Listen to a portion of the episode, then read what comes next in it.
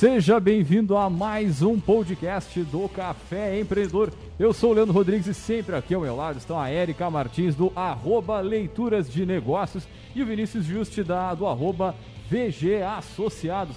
É, meu amigo, e hoje a gente vai falar um pouco sobre o mercado dos digitais influencers. E antes de entrar no nosso bate-papo, vamos sempre lembrar que aqui no Café nós falamos para Cicred. O melhor presente de Natal é aquele que todo mundo ganha. Escolha opções nos comércios e com os produtores da sua região. Faça parte do Eu Coopero com a Economia Local. Um movimento do Cicred. Cicred Conecta. Baixe o aplicativo agora mesmo. É, pessoal, e também aqui pelo café nós falamos para a Agência Cult Resultado nunca sai de moda. Multiplique os seus negócios com marketing estratégico. Acesse agenciacult.com.br e conheça o nosso portfólio. É, e também pelo café nós falamos para VG Associados Consultoria Empresarial, que atua na gestão estratégica de finanças, pessoas e processos. Acesse o arroba VG Associados. Oi, gurizada, tudo tranquilo e sereno na Santa Paz? Olá, olá, bom dia, boa tarde, boa noite, né, para quem nos acompanha no, pelo podcast, pelo podcast né, boa tarde para quem nos acompanha ao vivo. Buenas terráqueos, depois que o pessoal lá de Israel disse que o Trump sabe que tem extraterrestre e que ele não pode comentar, eu acho que a gente não está chegando ainda para outros planetas, então vamos ficar só para os terráqueos aqui que tá bom demais. Muito bem, então vamos entrar no nosso bate-papo de hoje aí, gurizada. Um recado antes de começarmos. Não? Nada? É Natal, é Natal. Tá Já estamos no clima de Natal aqui, o pessoal não, não, casualmente não dá pra ver a nossa árvore linda, é, espetacular. Assim, Vamos ó. tirar uma foto nós três na árvore hoje Isso. Pra, pra mostrar. Aqui Bolinhas douradas, de ouro mesmo. Não, só que pra, beleza. Só para quem nos acompanha e, e vê a evolução das bandeiras e da, dos comentários que a gente faz sobre a pandemia as restrições do coronavírus aqui em Pelotas, pessoal que é de outra região e fica sabendo como é que Pelotas vai andando através do nosso café empreendedor. Só para avisar que até sexta, mais ou menos, estava proibido abrir o comércio domingo e segunda. Daí, só para dizer que está tudo aberto domingo, segunda, terça. Agora é all inclusive, pode usar. E até às 10 da noite. da noite. Ah, mas o, o, horário eu achei show de bola, né? Porque. Não, o horário é legal, é só aquilo que a gente estava falando no último programa da, da insegurança, de não saber nada o que pode, o que não pode. Amanhã eu vou poder vender, não sei. Cara, Mas o negócio é confiar que sempre lá adiante vai ser melhor. Então, pô, essa aí foi o coach do fracasso, né? Gotas. Mas tá...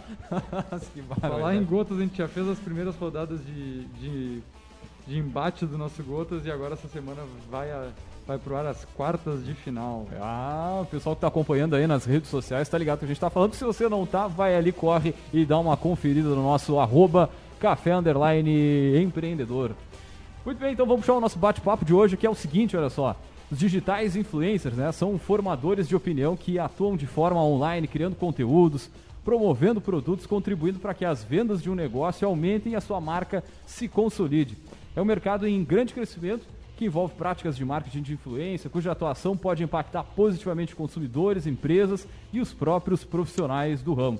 Então, para conhecer um pouquinho mais sobre esse mercado, a sua realidade as, sua, e as perspectivas, nós chamamos aí a nossa poderosa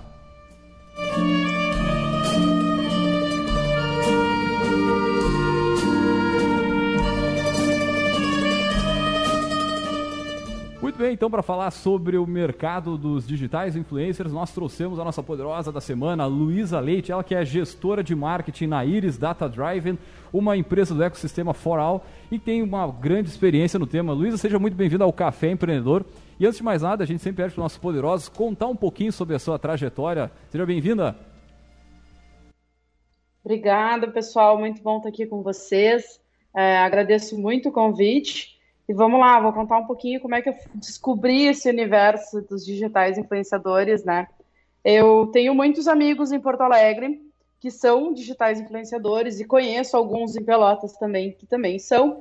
E sempre tive muito contato com eles, a gente sempre foi aprendendo muita coisa. Eu sou do meio do marketing, eu trabalho com marketing, então a gente sempre teve que ter uma comunicação legal com eles, porque né, a gente atende, a gente atende uma marca, a marca precisa se relacionar bem com influenciadores quando quer vender mais.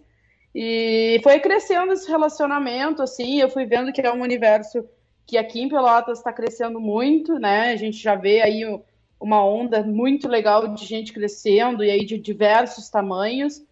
E, e aí eu me interessei tanto por esse universo que no ano passado, mais ou menos nessa época, eu resolvi criar um evento para influenciadores digitais com o auxílio da Dona Meide, do Parque Una ali, o pessoal da Dona Meide, o Rubem, a Janine, o Luiz, é, o pessoal do Uno, o Fabiano, a Adri lá de vendas, o pessoal me, me, apoiou muito.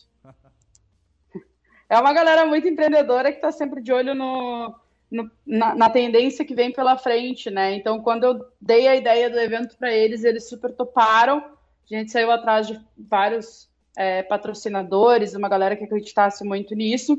E me deparei com muita gente legal e a gente conseguiu trazer conteúdos muito legais, é, principalmente palestrantes pelotenses. Isso foi uma coisa que eu queria muito, né? Levar palestrantes pelotenses para um evento de influenciadores de Pelotas. É, a gente também chamou o pessoal de Rio Grande, fizemos uma premiação também. Esse ano eu acabei indo para Porto Alegre, né? Recebi essa proposta para ir trabalhar lá na Iris, que é uma empresa do Grupo Forol.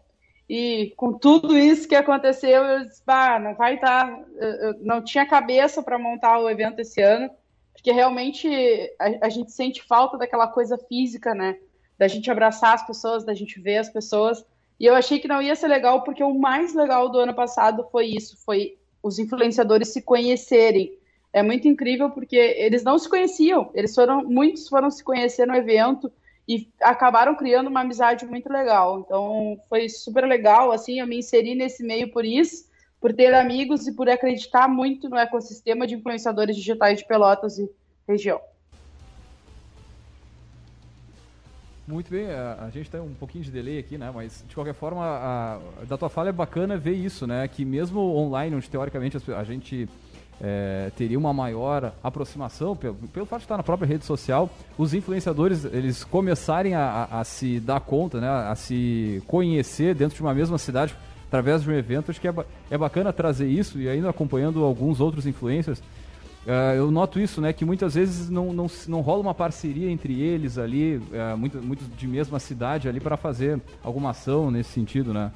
É, até fazendo comentário. Com certeza. O, o Lion do, do Pelas Depressão já passou por aqui é, recentemente, tipo, acho que foi dois, três dias atrás, uhum. foi fazer uma enquete do ah, troféu Pelotas, daí foi lá botar os influenciadores lá. E deu uma treta desgraçada lá, já tem gente querendo processar ele dos outros influenciadores. não, não acompanhei. É, não acompanhei só essa. que eu, eu, puxei esse gancho porque ele, ele dá esse depoimento. Ele diz que os influenciadores em Pelotas são muito distantes. Uhum. Né, e a importância desses eventos para aproximá-los, né? Cara, isso provavelmente, Luiz, não sei se tu tá em Porto Alegre aí, não sei se rola aí, por exemplo, na, na capital, ou se percebe isso em outras cidades, né, de não rolar essa, essas parcerias assim entre eles. É, olha, aqui em Porto Alegre, o grupo que eu conheço é, é muito legal porque a gente acabou ficando amigos e tudo mais, e eles se compartilham, eles indicam os outros para ações com marcas. Então, ah, tem uma ação com o Boticário. Pô, eu tenho uma amiga que é influenciadora digital, que é uma nana influenciadora, né, que está começando, seria legal. Então, eles fazem essa indicação. E eu já fiquei sabendo de vários casos aqui em Pelotas que é o contrário, sabe? Tipo, ai, tu vai fazer com ela? Não, não faz porque ela tal coisa, porque ele tal coisa. Então, é claro que tem uma parte muito cultural da coisa, né? A gente às vezes tem esse, esse olhar de, de olhar para Pelotas e olhar para Porto Alegre e pensar, não, a Porto Alegre é melhor. É claro que acontece isso em Porto Alegre também, aqui em Porto Alegre acontece muito, é, mas acontece em todos os lugares, mas a minha experiência com relação a Pelotas nesse sentido foi muito nesse sentido. Eu já, tanto como amiga de influenciadores, ouvi coisas, quanto como profissional de marketing que está em busca de influenciadores para fazer uma ação de marketing. Que quando a gente estava na Dona Made, a gente procurava muito influenciador para fazer uma parceria, né, para divulgar a questão da limpeza e tudo mais. E acontecia muito da gente escutar coisas absurdas, assim. Então, acontece em todos os lugares, mas eu acho que o pelotense ele precisa um pouquinho mais dessa cultura de valorizar o ecossistema que a gente está criando aqui, tanto para influenciadores digitais, quanto para startups, por exemplo, quanto para o próprio empresariado, né, ele precisa acreditar mais no ecossistema e valorizar mais o ecossistema. E a gente fica muito com essa coisa de, ah, de olhar para Porto Alegre, não, mas eu vou fazer uma parceria com alguém lá de Porto Alegre porque é melhor. E não, a gente tem muita gente boa aqui em Pelotas. É, eu acho, tu fala na questão de valorizar o ecossistema, eu acho que tem uma questão que é das pessoas se enxergarem como parte de um ecossistema. Eu acho que tem movimentos legais acontecendo aqui uh, em Pelotas, né, tentando quebrar um pouco essa barreira e mostrar para as pessoas que elas de fato podem estar unidas de uma forma uh, mútua e benéfica para todos, né? E eu acho que esse é um grande desafio, assim. Uh, mas tu falou duas coisas que eu queria uh, que tu retomasse, né? A gente conversa muito aqui uh, a nossa realidade, Pelotas Porto Alegre, né? Mas o podcast é escutado no Brasil inteiro, então com certeza a tua experiência pode ser replicável para outros públicos. Tu contou um case de quando tu trabalhava numa empresa e procurou um influencer. podia explicar um pouquinho melhor? A gente já teve um programa sobre isso, sim, sim. né? Só que a gente, na verdade, a discussão que a gente fez, quem quiser recuperar no podcast, a gente chamou uma influencer e ela contou como ela construiu a carreira dela, né? E ela também falou um pouquinho uh, para as empresas entenderem qual é o benefício de contratar um influencer, que é um foco um pouquinho diferente do que a gente está falando aqui hoje. A gente está falando do mercado de uma forma geral. Né? Então, uh, tu, enquanto pessoa que, te, que ocupa uma posição de marketing, né? seja hoje na tua empresa atual, seja na startup anterior que você trabalhou, uh, eu acho que seria interessante tu compartilhar um pouco quais são os requisitos ou por onde mais ou menos começa essa busca do ponto de vista da empresa para a contratação do influencer, porque eu acho que isso pode ajudar empresas que estejam uh, nos ouvindo, né, gestores e empreendedores que estejam nos ouvindo e queiram começar esse processo na sua empresa e não tenham muita noção para além do uh, quantos seguidores tem, né, quanta curtida tem cada post, aquelas, aquelas métricas vazias assim, mas que muitas vezes acaba sendo a referência. Então, acho que você contar um pouquinho como é que foi esse processo, né, no, nos lugares que tu trabalhou e tu trabalha, acho que seria bem rico. Com certeza, vamos lá. É, vai muito do que tu deseja com relação à tua marca, né? Então, ah, eu quero divulgar um produto específico, que é para uma cidade específica, que é para um público específico. Ah, por exemplo, ah, eu quero mães é, de Pelotas ou de Porto Alegre, enfim, é, de tal idade, por exemplo. Então, tu tem, tu tem sempre que pensar numa lógica de persona mesmo, né? De quem é a pessoa que vai consumir esse teu produto e tentar refletir isso no influenciador que tu vai escolher. É claro que, assim, é, normalmente tu escolher um influenciador só não vai fazer grande barulho, né? Que é o, justamente o que o que o marketing de influência busca, né? Que é esse awareness que a gente chama, que é essa coisa da gente botar para rua e divulgar em massa, digamos assim.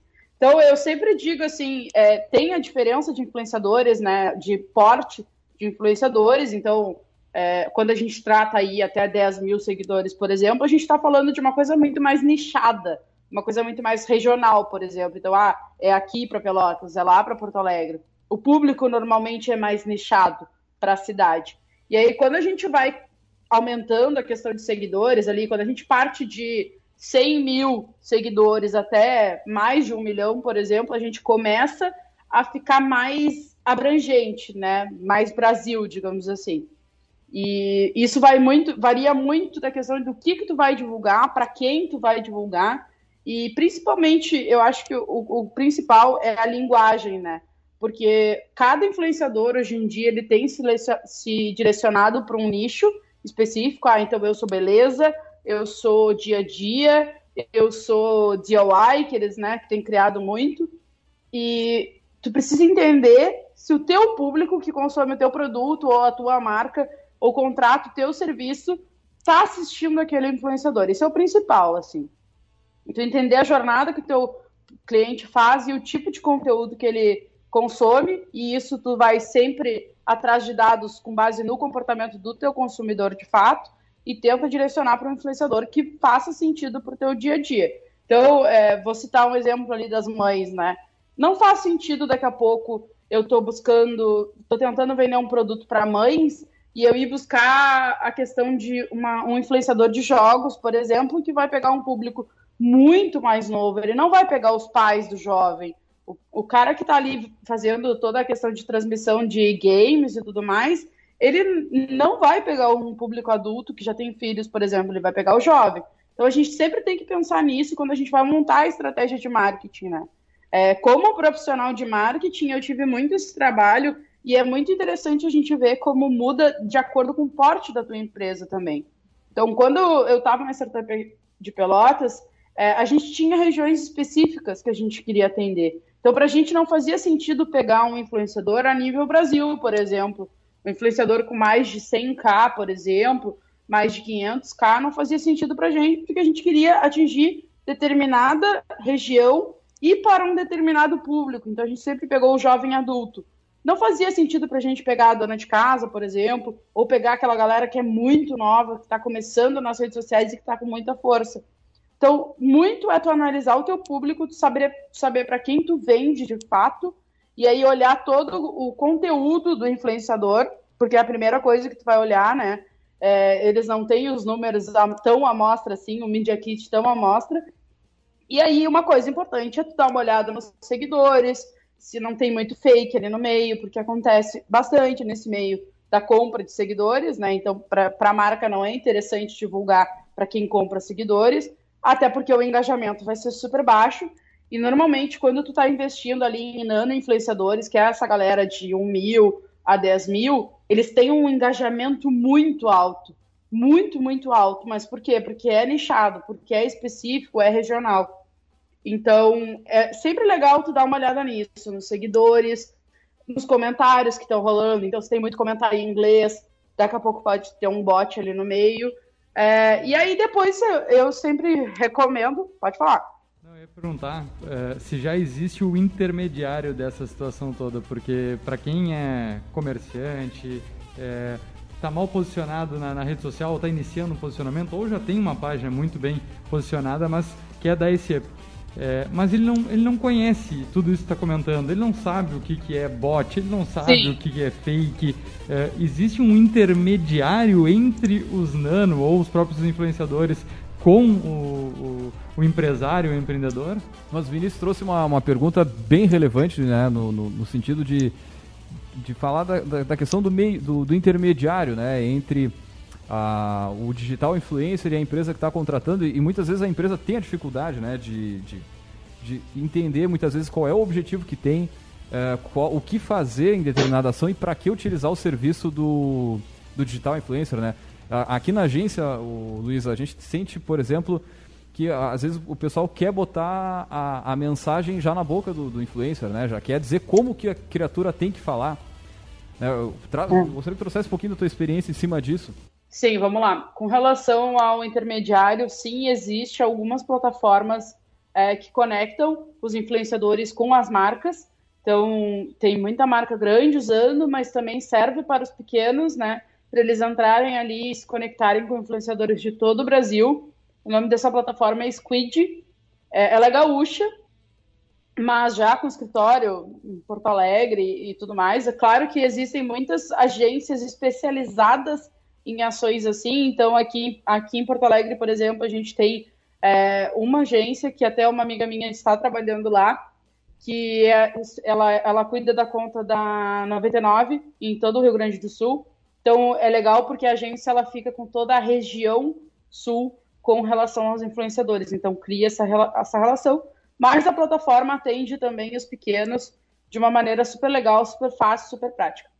Com relação ao botar na boca do influenciador, sim, isso acontece muito, né? Da marca querer, ah, eu vou te mandar um mimo, por exemplo, e eu quero que tu fale assim, assim, assim, assim, assim, assim. E muito é da relação contratual que, tá, que vai existir, né? Então, se tu tá mandando um mimo pro influenciador, que acontece muito, muitas marcas fazem isso, o influenciador não tem obrigação nenhuma contigo né? Nenhuma. Ele está recebendo um produto que, se ele quiser, ele vai divulgar, e se ele não quiser, ele não vai divulgar, porque, querendo ou não, isso é uma coisa que, que falta a gente levar esse entendimento para as marcas, é o trabalho da pessoa, né? Então é uma coisa que eu converso muito com os meus amigos, porque eles recebem muitos mimos, e às vezes eles não querem divulgar, primeiro porque não se relacionam bem com a marca, porque não tiveram uma boa experiência, e tem essa questão também.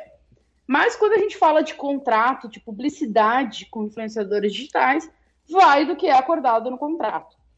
Então, tem empresas que criam briefings mais fechados, né? Então, ah, eu sou uma marca, eu quero que tu fale assim, assim, assim, assim, que tu esteja com essa cor, que tu esteja nesse fundo, nesse cenário, que tu fale tal coisa.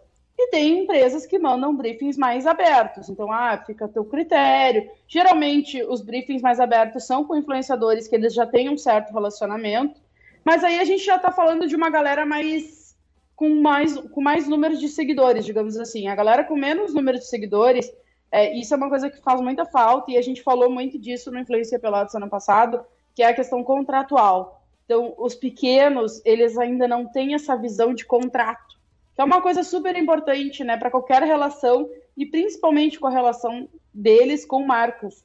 Então a gente falou muito disso. Quem foi foi a Bruna, a Bruna Braga, que é advogada, foi falar sobre isso, né, sobre a questão contratual, da importância disso.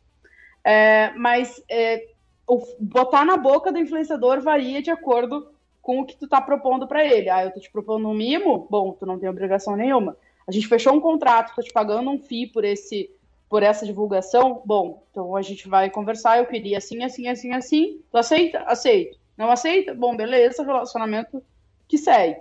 Não, não vamos divulgar contigo. Mas varia muito do que tu tá acordando com, a, com o influenciador. Pra quem tá só pelo pod depois, né, e não tá assistindo ao vivo pelas redes, a gente tá. Uh, a gente presencial aqui no estúdio, mas a, a Luísa por Skype, né? Então, uh, por isso também dá um pouquinho. Uh, Luísa, tem uma coisa que comentou que eu acho que era bem interessante também uh, detalhar um pouco mais, que é a questão do porte né, do, do influencer. Porque a gente, uh, de novo, como eu co havia comentado, né, uh, para o leigo tem muita questão da métrica vazia. Né? Ah, quantos mil seguidores, né, e essas coisas todas, né, que eu acho que é, é um argumento comercial né, entre as partes, mas é uma vírgula em toda a história. Né? E aí, quando Uh, tu trazes a questão, né? Tu comentou sobre a questão do nano, né? Eu acho que é importante a gente explicar que uh, o uh, melhor, mais adequado, enfim, digital influencer não é necessariamente aquele que tem mais seguidores e que existe, eles podem ser classificados por porte, que cada porte tem um potencial de contribuição de acordo com os tipos de objetivos. Eu acho bem interessante tu, se tu puder explicar um pouquinho para quem nos escuta a, a, essa classificação, entre aspas, por porte, né, por uh, número de seguidores, por número de público, enfim. Uh, do, do, Claro, claro, vamos lá. É, realmente, assim, o número não é uma coisa que influencia tanto, é, e é por isso que eu sempre dou a dica das pessoas pedirem o Media Kit. Porque no Media Kit o influenciador normalmente traz dados que é justamente o que é o, o, que é o rico pra gente, né? Que é o engajamento, que a interação que tem o que os, que os seguidores deles têm com ele, é, que é a questão de visualizações também, né? Mas influenciador, influenciador, todos, todos somos, né? Todo mundo influencia alguém, querendo ou não. Isso é uma coisa legal da gente refletir, porque às vezes a Luísa lá com seus 500 seguidores, é, ela influencia um amigo a comprar alguma coisa. Então isso, isso é uma, uma coisa legal da gente pensar.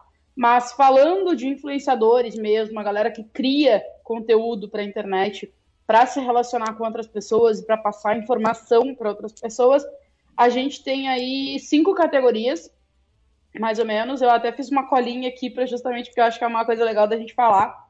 É, o nano influenciador, que vai aí de mil seguidores a 10 mil seguidores, ele normalmente tem um nicho, ele tem um nicho de região, um nicho de assunto, é, algo mais focado em algo específico. Então, ah, eu sou uma influenciadora do direito, eu falo sobre como é a minha faculdade de direito. Como a gente tem uma menina aqui em Pelotas que faz isso.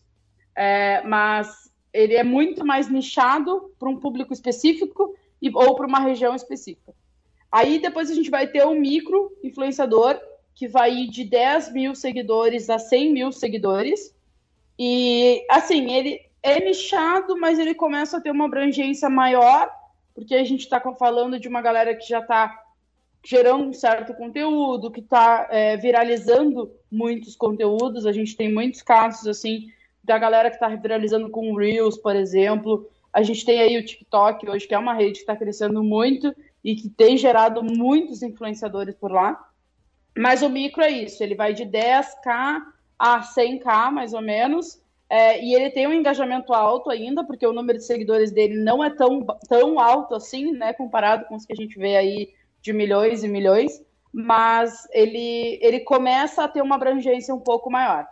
E aí depois a gente vai ter o Meso, que é, ele varia ali de 100 mil seguidores a, a 500 mil seguidores, e aí ele começa a ter um, um, o engajamento começa a cair um pouco. Então ele tem um engajamento intermediário, ele não entrega tanto assim para tanta gente, né? Apesar dele ter muitos seguidores, ele dá uma baixa de entrega desse conteúdo para os seguidores muito grande. Até porque hoje a gente sabe que os algoritmos das redes sociais cada vez vão diminuindo mais o alcance. Então, quanto mais seguidores tu tem, menos alcance tu vai, tu vai gerar para essas pessoas, a menos que tu vá viralizando com conteúdos específicos e tudo mais.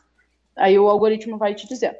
Mas ele já tem um engajamento mais mais intermediário, mais é, é mais difícil, mesmo é mais difícil, assim. É, começa a ficar mais difícil, digamos assim, dele alcançar todo o público dele. E aí a gente parte para o macro, que já é uma galera que está uh, já está há mais tempo gerando conteúdo, uh, principalmente em redes sociais como o Instagram, por exemplo. Ele demora um pouco a chegar a esse número aí de 500k a 1 milhão. Não é uma coisa simples. É, e o engajamento já é mais baixo é, ele já tem ele já tem muito problema do tipo do chat, por exemplo, é, acredite ou não, mas o chat do Instagram dele já é bem mais bugado, por exemplo, já acontecem muito mais erros. É, isso porque gera muita demanda de resposta, de tudo mais, de pergunta pelo direct, então o Instagram ele não comporta tanto assim, acredite ou não.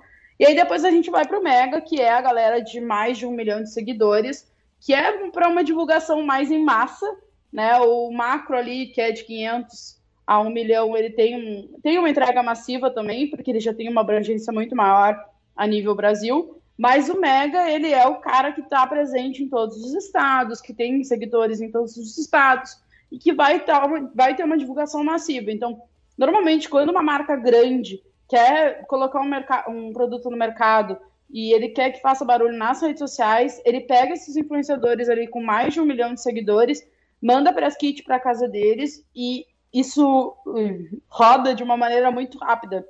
Então, em, em questões tipo assim, de um dia, dois, tá na timeline de todo mundo esses produtos sendo utilizados. Até porque a gente segue muita gente com mais de um milhão de seguidores e não percebe. Né? Então a gente acaba tendo muito conteúdo repetido e aquilo vai entrando na cabeça da gente, vai fazendo com que a gente se influencie de fato. Mas esses influenciadores, eles têm muito mais esse papel, que é a questão de massa, né? Que é a questão de, tipo, pô, eu vou fazer chegar em todo o país é, de uma maneira rápida, digital e tudo mais. Então é, é legal por isso, assim. Mas são contratos bem mais caros. Pois é, é legal falar sobre essa questão do Mega. Eu estava assistindo e indico para quem não assistiu as, os dois documentários do Netflix da Anitta. Esse último que ela lançou agora meio de um honório é, são duas coisas que chamaram muita atenção. Primeiro que ela não sai do celular. É uma pessoa que ela. Se ela não tá com a família dela, ela tá com o celular e antes de 3 segundos antes de ela entrar pro show, ela tá no celular. Ela tá o tempo inteiro conectada. E o que chamou mais atenção, que eu não tinha noção disso, é que é, aí tu vê a evolução até do mega influencer para quebrar a barreira do influenciador. A Anitta, ela foi... É, virou sócia da Ambev, né? Não para ser garota propaganda, não para ser a influencer na frente, mas porque ela foi uma influencer antes, né? Pra... Hoje ela é uma das sócias e responsável por é, criar, se eu não me engano, um produto por ano ou por a cada tantos meses para. Isso aí, da Skull. E, e, é, e é muito louco isso. Pode é muito louco isso, porque a Ambev escolheu a Anitta, eu acompanhei muito de perto, porque a Anitta, eu gosto sempre de falar para as pessoas que ela é basicamente uma startup, né? Ela gere tudo sozinha, ela é super exponencial, assim, então quando ela lança um clipe, ela faz um, um estradalhaço, todo mundo sabe do clipe dela. É, mas ela foi chamada pela Ambev na época porque ela conversa muito com os seguidores dela. Exatamente. Então ela tá super antenada com tudo que tá acontecendo porque ela vê muita coisa, ela fala com muita gente Tanto e ela sabe usar essa influência dela pro positivo, né? É isso que eu acho legal. Os produtos que ela lançou, todos são campeões de venda, né? Todos bombam, todos chegam. O GT, então, é algo que muitas vezes nem tem na prateleira para vender, de tão grande que é a demanda. E, e, isso que eu achei fantástico, que ela conseguiu é, passar essa barreira do influencer para um, um na verdade, é um influencer dentro da empresa. Ela virou um influenciador de desenvolvimento de produto né, de tão antenado que ela está com um público que é o dela, né, que é, aí é o que a gente estava falando, o público dela simplesmente é o mundo inteiro.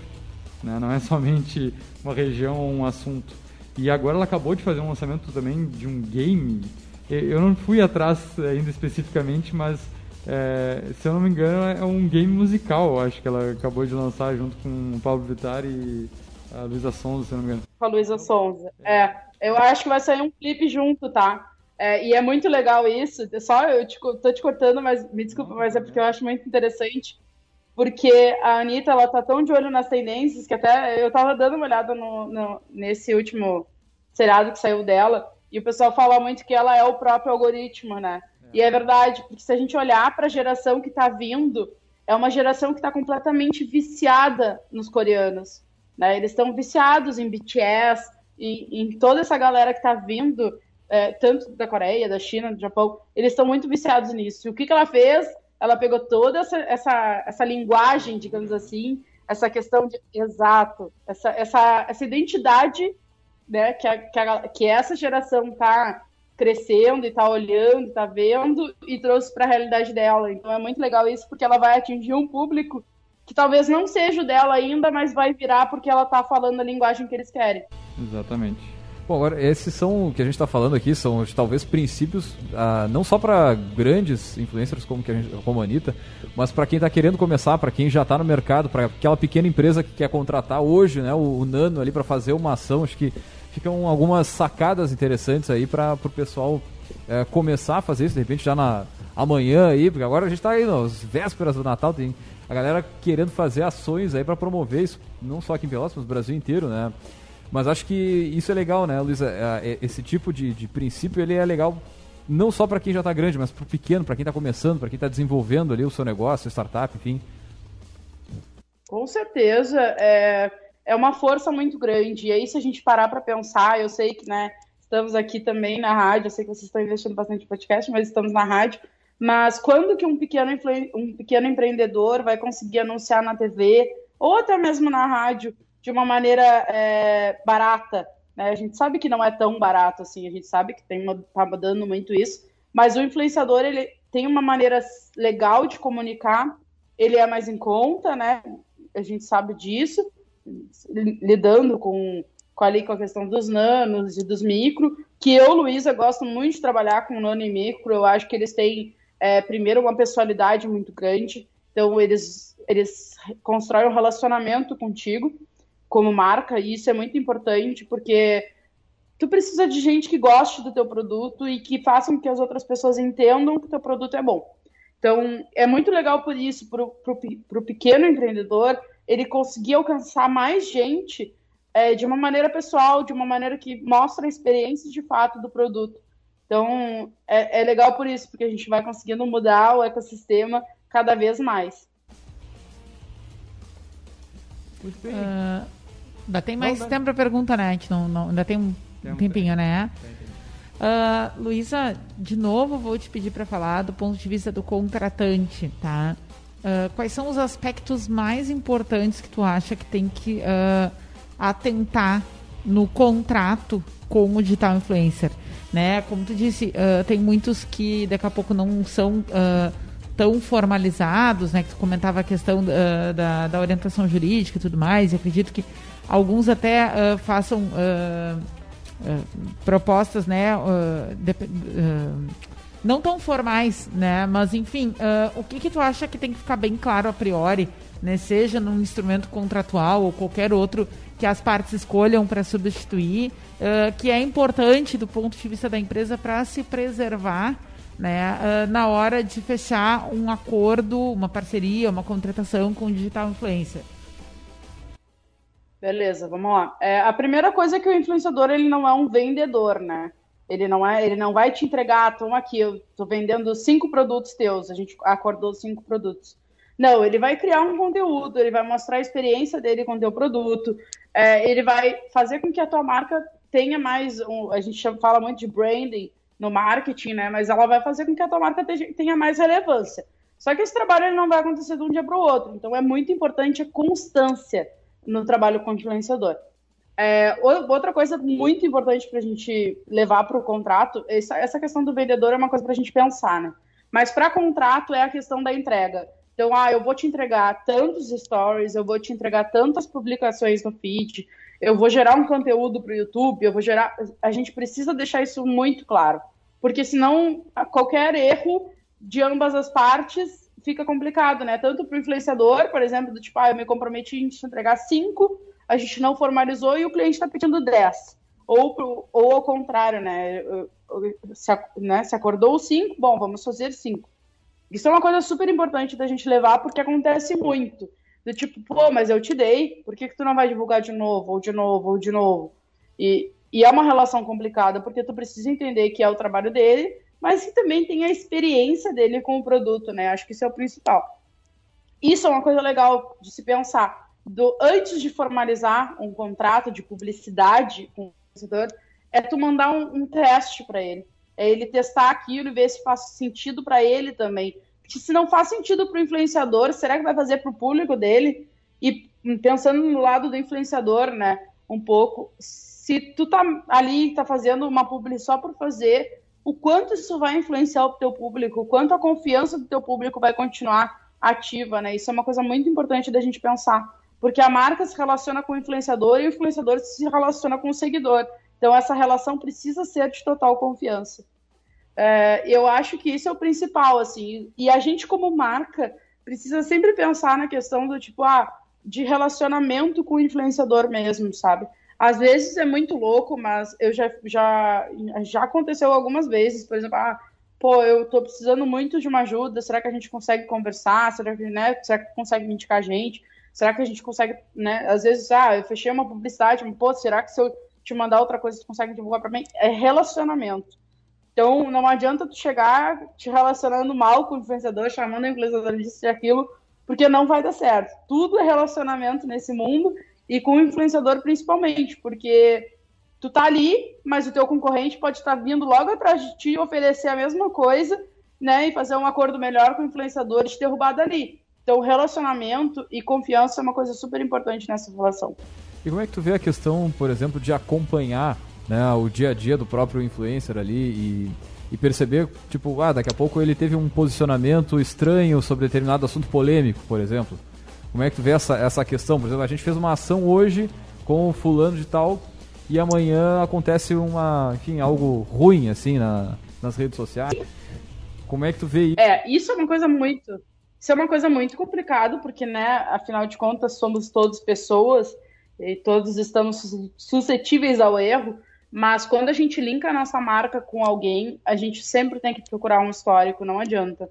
É, em, em, ambas as empresas, né, a que eu estou trabalhando hoje, a que eu já trabalhei, a que eu trabalhei antes, é, a gente investiga muito. E a gente fala com muita gente, a gente procura muita coisa, porque a gente não consegue ficar atrelando a nossa marca sempre a, a, pessoas com opiniões tipo, que são contrárias à sociedade, por exemplo, né? Ou contrárias ao que a marca acredita. Imagina que coisa, que coisa desagradável, né? Então, é, é complicadíssimo isso. Isso é uma questão contratual, sim, porque pode, pá, imagina a confusão que isso pode dar, né? Tanto para a marca, por, tipo, por apoiar um influenciador com uma opinião que, que não faz sentido para grande parte da população, digamos assim, e quanto é, é, é uma relação muito complicada, precisa estar no contrato, isso sim, é, mas a marca precisa investigar muito o Squid tem uma coisa muito legal. A gente, é que... O cara resolve assim, ó, é, é, ano de eleição para presidente, o cara se posiciona.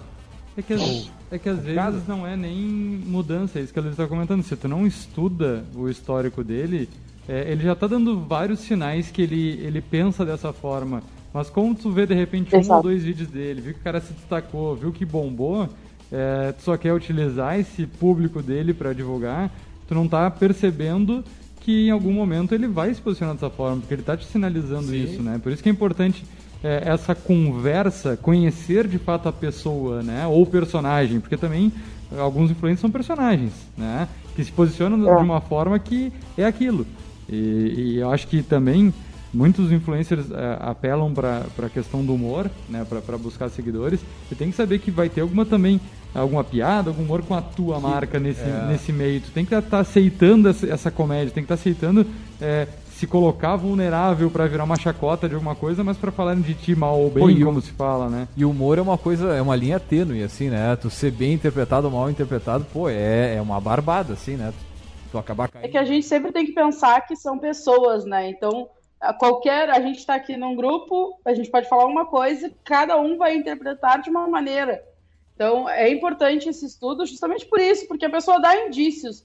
É algo mais sério, digamos assim, a pessoa vai dando indícios. Então, não dá para criar uma, uma, comunicação, uma estratégia de marketing com influenciadores do dia para a noite.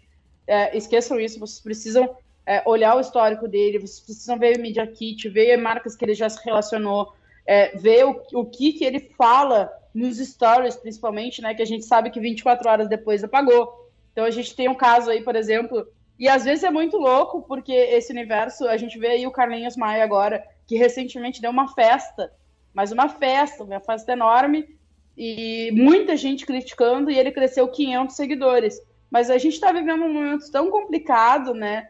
Que imagina para ti, marca, tu te relacionar com uma pessoa que está dando uma festa. Nesse momento que estamos vivendo dessa pandemia, é muito complicado mesmo. Então a gente realmente precisa e, e, já vinha demonstrando isso há muito tempo. Então a gente precisa estudar o influenciador, porque senão está suscetível a isso. É, com relação ao humor, sim. Quem, né, a gente, quem se relaciona com influenciadores de humor, por exemplo, tem que levar isso em consideração, porque é a realidade desse influenciador. E não adianta a gente querer mudar o influenciador também. Porque é, é, ele, as pessoas que seguem ele, seguem ele por isso, porque acreditam nisso, porque gostam disso. Então ele não vai mudar porque, ah, porque eu quero que a minha a marca X, que é uma marca super grande no mercado, trabalhe comigo. Não. Em algum momento ele vai deslizar. A própria questão da vacina agora está gerando muito isso, né? A polarização de novo das pessoas, a obrigação de poder, de não poder, eu quero, não quero. E, e, a gente vê já essa onda de quando o influencer acaba se, se posicionando e com até patrocinadores de cair fora. Né? A gente fala de influenciadores, mas dá para fazer até é. um, um, link aí com é, o programa da rádio que aconteceu com a Timeline né? na Gaúcha, na Gaúcha né? É. Que depois do assalto lá em Santa Catarina perdeu todos os patrocinadores. Né? Então, como é, é, delicada a nossa opinião, como é delicado o posicionamento é, que não deixam de ser influencer também, os radialistas, quem está à frente de um programa do porte do, do, da, do time, né? Não, e, não, o que eu ia dizer é o seguinte, cara, e ele, eles também já demonstram vários indícios daquele tipo de comunicação, daquele tipo de posicionamento. Não deveria ser uma coisa, oh meu Deus, o pessoal falou isso, né? Tipo, já tem. Já... Nossa, que horror, ele falou isso. É, é exato. O, o, o Davi foi sarcástico, ó. Oh. É bravo. Mas é, mas, mas como bem disse a Luísa, são pessoas, né? E, e, cara, às vezes a gente fala merda no ar e também. Né, e tá Pi. tudo certo, né? Pi. Não, aqui não tem, não tem, não é, não, não, é um ao vivo que não tem. Né? Mas é legal o, o empresário, o empreendedor que está fazendo a contratação, ele tem que estar contra tudo isso. Né? Ele tem que e muitas vezes ele pode não concordar em nada, mas para a marca dele, aquele influencer vai ser o que mais vai trazer resultado. Né? Não é Exato. pessoal dele, é o que o, os principais clientes dele vão pensar. Ah, e cara, e toda ação de marketing ela tem alguns riscos aí, né? Pô, agora eu me lembro assim, um, ah, um cliente grande aqui na, na cidade botou pegou uma arte do ano passado, cara, e tava estampado uma página inteira do jornal, tipo, era uma ação para março e foi de, a de outubro, a data. Cara, tem, sempre tem um risco de dar uma, dar uma zebra ali, né? E aí quando tu trabalha mais com pessoas ainda lá na ponta, é, acho que é natural que isso aconteça. Do nada o VT. Com certeza. O... Foi um valor do leite errado. Enfim, cara, acontece. O, o marketing tem que estar sempre com uma gestão de crise encaminhada. E, é, e principalmente quando a gente trata de influenciadores, mas não só é, para tudo. Precisa ter uma gestão de crise bem encaminhada, bem. Pelo menos do tipo assim, ó, se eu tenho uma crise eu publiquei uma coisa errada, o que, que eu vou fazer? A primeira ação, por exemplo, da marca é deletar. E quantas vezes já tem um print disso, o print disso já tá rolando em vários grupos. Então, às vezes, não, não vale nem a pena deletar de fora. Tá, isso ele tá dizendo de uma ação que, sei lá, a empresa fez uma. fez, fez errado. Mas também o que rola de fake news, e conforme a, a vai aumentando o tamanho da empresa, a visibilidade também, e, e, e, cara, e rola fake assim, ó. E aí tu tem que fazer uma gestão de crise para fake. Né? Não sei se tu já pegou isso aí também, Luiz. E essa, é. essa relação com o influencer eu acho Sim. que também é muito, nesse sentido, né? A gente passou recentemente por isso ali no Grupo Forol, é, de um pessoal divulgando vagas e fechando contratos, digamos assim, em nome da Forol, e não, nós não tínhamos aquelas vagas, nós não íamos repassar dinheiro nenhum, e a gente teve que ir para as redes sociais, comunicar que a gente não estava com isso, né, que as nossas vagas são sempre pelo nosso canal. Mas é, é incrível como sempre acontece. E a gente está falando aqui da Forol, que é um grupo é, muito grande no Rio Grande do Sul, mas imagina para uma marca grande, Brasil, por exemplo, quanto. É. A Company aqui em Pelotas, que tem 40 mil currículos cadastrados na sua base, é, o pessoal estava usando o nome da Incompany para aplicar o golpe que o, os candidatos que se, se candidataram lá na, na, nas vagas, que daí tu joga lá num, num cardúmio que pegou, pegou, que eles foram selecionados para a vaga, mas eles tinham que fazer um curso de 500 reais para eles serem chamados. Então, se eles fizessem o curso, eles estavam contratados. E eles tiveram que fazer um grande movimento né, de, de, comunicação, porque tinha pelo menos três ou quatro pessoas já tinham pago o curso. Já tinham. Cara, mar marketing é fácil, é tranquilo, é só postar nas redes sociais aí, né? Que loucura, né? Né, Luísa?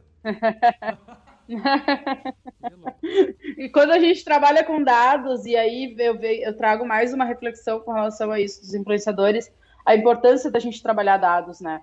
A gente olhar para os dados e saber interpretar eles. Então, quando a gente trabalha com dados especificamente, como no caso da Incompany, ele é pior ainda, porque se vaza um dado, a gente está aí com uma, uma lei geral de proteção de dados que está muito forte no Brasil e vem mais forte ainda, é, a gente tem que ter sempre um cuidado. Então, para a galera que realmente acha ali que é fácil trabalhar com marketing, não é. A gente precisa de um profissionalismo.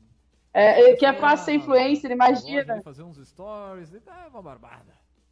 Isso é um negócio muito engraçado, né? Porque a galera diz que é fácil, mas bota um celular na frente da pessoa, a pessoa trava. Então não é fácil. Muito bem, então, gurizada. Chegando ao finalzinho do, do café, vai batendo aí uma hora de, de transmissão entre, entre tudo. Vocês têm, têm a dica hoje do, temos o Gotas. Tem o Gotas, Gotas para fechar, né? Gotas. Agora a gente tá com um novo formato aí de podcast tocando direto e tem que, que organizar. Então, prepara o Gotas aí que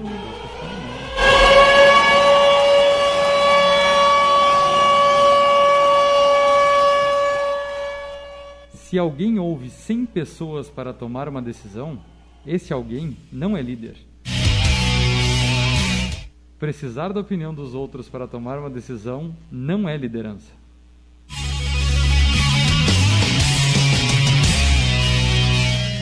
Vamos de novo, só pra ver uma coisa no repeteco aí que eu me, eu não, me, fez uma pausa me, dramática. aqui, né? Fez uma pausa dramática é, interessante. Se alguém ouve 100 pessoas para tomar uma decisão, esse alguém não é líder. Precisar da opinião dos outros para tomar uma decisão não é liderança. Muito bem, baita. A frase é do Igor Moraes, curadoria do Martins Érica, aqui no arroba café underline empreendedor. Show de bola, baita frase. Muito certa, né? Tá louco. Muito bem, bem, então, gurizada, vamos fechando mais uma edição. Agradecer a, a Luísa. Luísa, o pessoal quiser bater um papo contigo sobre digital influencer, sobre mercado, sobre marketing, como é que te acha? Pode me procurar no Instagram, é Luísa com Z, Leite com dois E's no início, L-E-E-I-T-E, tá lá aberto, só me chamar no direct que a gente troca uma ideia. É, e principalmente eu acredito muito nesse ecossistema que a gente está criando, e não só para Pelotas, mas para todo, todo o nosso país aí, digamos assim. E, por favor, me chamem, vamos trocar essa ideia que vai ser um prazer. E muito obrigado por terem me convidado para estar aqui. É, eu sei que teve que a gente teve que se adaptar aqui para o digital, mas eu agradeço muito vocês. Muito bem, pô, a gente que agradece aí, Luísa, por compartilhar com, com os nossos ouvintes aí a, a, tua experiência né, dentro desse mercado. E já fica o convite em outras oportunidades, a gente bater um papo, conversar de novo, porque esse, esse mercado certamente ele, ele já está grande, ele vai continuar crescendo ainda mais, né? Para encerrar, não, ah. para encerrar, acho que com, com chave de ouro a gente tem sempre um, um quadro aqui de finalização, Luísa, que é o outdoor do empreendedor. Né? Então a gente pede sempre para é, o convidado, poderoso ou poderosa, é, estampar uma frase de impacto aí num outdoor enorme, né? Qual é o tamanho? Bem, bem offline, diga-se de passagem, offline, ali ó, na, na Avenida Paulista, aqui ó, 40 por 4, troço assim ó, enxerga da lua quase, que nem os lasers do Alok. Porque por mais que exista online, as pessoas estão se locomovendo. Seja de carro, ah. seja... então as pessoas vão ler essa frase lá na rua. Não, mas então uma frase aí que tu quer deixar para o pessoal, é, para o pessoal refletir, para o pessoal pensar e também falar um pouquinho da tua experiência nesse mundo empreendedor. Com certeza, vamos lá. É, eu acho que a experiência é a palavra certa para tudo. A gente precisa gerar experiências melhores, tanto para o digital quanto para o offline, e trazer esse, esse, lado do influenciador, né? Ele, ele proporciona que a gente leve a experiência do produto ou da marca para várias outras pessoas.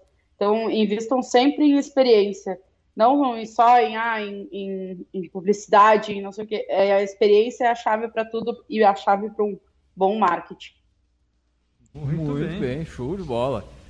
Muito bem, então, gurizada. Vamos encerrando por aqui, agradecer mais uma vez a nossa poderosa aí, a Luísa Leite, por compartilhar com a gente. Uh, também lembrando, é claro, que aqui no Café nós sempre falamos em nome dos nossos grandes parceiros e patrocinadores aqui. O Cicred é o melhor presente de Natal, é aquele que todo mundo ganha. Escolha opções nos comércios e com os produtores da sua região. Faça parte do Eu Coopero com a Economia Local. O movimento do Cicred Baixe o aplicativo e conecta aí. Também falamos aqui em nome de Agência Cult, resultado nunca sai de moda, e também para VG Associados Consultoria Empresarial. Nós vamos fechando por aqui, deixar um grande abraço e até a semana que vem com mais Café Empreendedor.